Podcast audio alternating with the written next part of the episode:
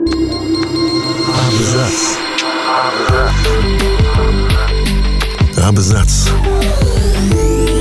О книгах и писателях.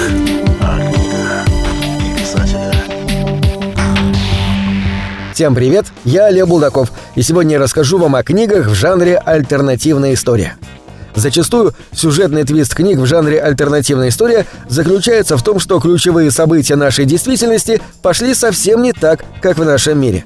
Например, в романе известного американского фантаста Филиппа Конрада Дика «Человек в высоком замке» Германия, Италия и Япония выиграли Вторую мировую войну и поделили мир между собой. СССР перестал существовать, а США принадлежат немцам и японцам. В итоге получилась непростая для восприятия, но удивительная альтернативная история, которая по праву является самым публикуемым и переводимым в мире произведением этого жанра. Писатель Ким Стэнли Робинсон, как и многие современные мыслители, задает вопрос провокационный и смелый. Каким был бы мир без Европы? В книге «Годы риса и соли» эпидемия чумы XIV века победила, и жители континента оказались истреблены страшной болезнью. В итоге новый свет откроют китайские мореплаватели. В Индии случится промышленная революция, а ислам и буддизм заменят христианство. Роман «Годы риса и соли» стал настоящей литературной сенсацией, получив мировое признание и читателей, и критиков.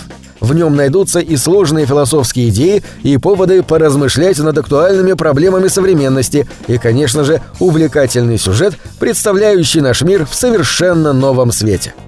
Владимир Сорокин давно и с успехом эксплуатирует альтернативные версии нашей реальности. Например, в его книгах «Сахарный Кремль» и «День опричника» к власти пришли патриот-монархисты, а в «Голубом сале» Сталин и Гитлер прочно объединились в самом конце 1930-х годов.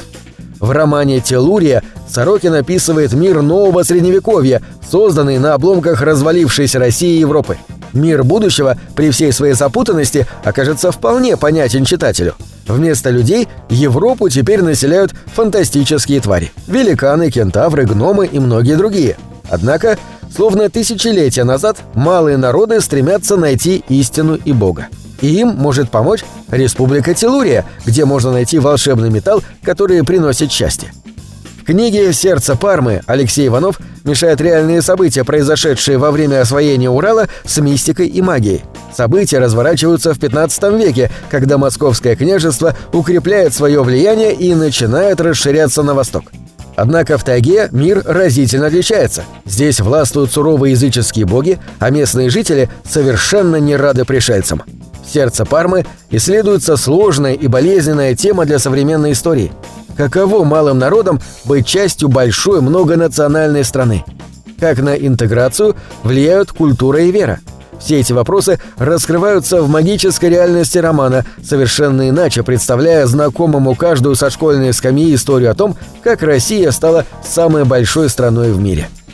Книги в жанре альтернативной истории нередко рассказывают о попаданце. Чаще всего по сюжету наш современник случайно оказывается в прошлом, знакомится с тамошними правителями и либо учит их жизни, либо устраивает промышленную революцию. Первый роман, освоивший такой сюжетный ход, был написан еще в конце XIX века. Получив во время драки удар по голове, неунывающий американец попадает в средневековую Англию времен короля Артура и знакомит тамошнее общество с современными, на момент написания книги, благами цивилизации. Узнали? Конечно, это роман Марка Твена «Янки из Коннектикута при дворе короля Артура». Иногда в книгах люди оказываются в прошлом не случайно, а вполне осознанно, с конкретной целью изменить там одно значимое событие, чтобы история пошла по другому пути.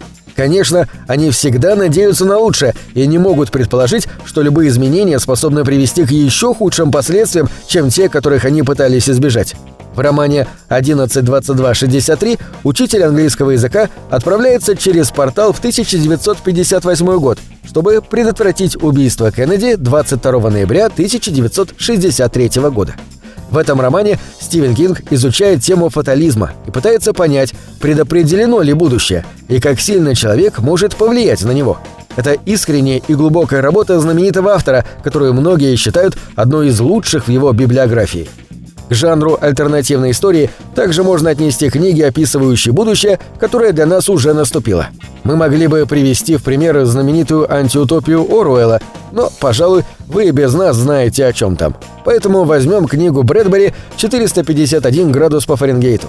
Автор предполагал, что в наши дни пожарные по воле государства начнут сжигать книги, чтобы контролировать умы населения.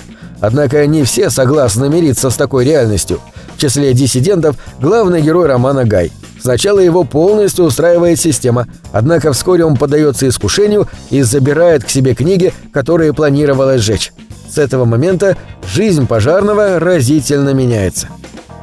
Что если динозавры вымерли не везде, и на Земле остались места, где они до сих пор живы безо всякого вмешательства людей науки – Классический научно-фантастический роман Конана Дойла «Затерянный мир» рассказывает об исследовательской группе профессора Челленджера, которая во время экспедиции находит такое место и узнает много нового об эволюции первобытных тварей. Да, роман «Затерянный мир» больше рассчитан на читателей из младших и средних классов школы, однако уникальный доисторический мир, невероятные приключения профессора и, конечно же, динозавры не оставят равнодушными ни одного взрослого – Страсть к исследованиям найдется в каждом из вас. Но сможете ли вы противостоять большим рептилиям вместе с профессором Челленджером? Есть еще один тип книг в этом жанре. Они отвечают на вопрос, как все было на самом деле. В основе сюжета обычно лежит некое загадочное событие, истинные причины которого и пытается показать нам автор – терроре Дэна Симмонса речь идет об арктической экспедиции сэра Джона Франклина, которая в 1845 году отправилась на поиски северо-западного прохода из Атлантического океана в Тихий и бесследно исчезла. Гибель всех членов группы Симмонс объясняет по-своему. Нападением неведомого исполинского чудовища, словно сотканного из снега и полярного мрака. На этом все. Читайте хорошие книги.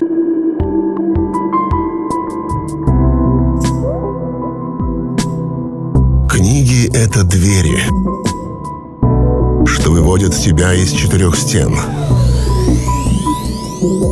С ними ты проживаешь другие жизни, а свою умножаешь в тысячу раз. Тысячу раз.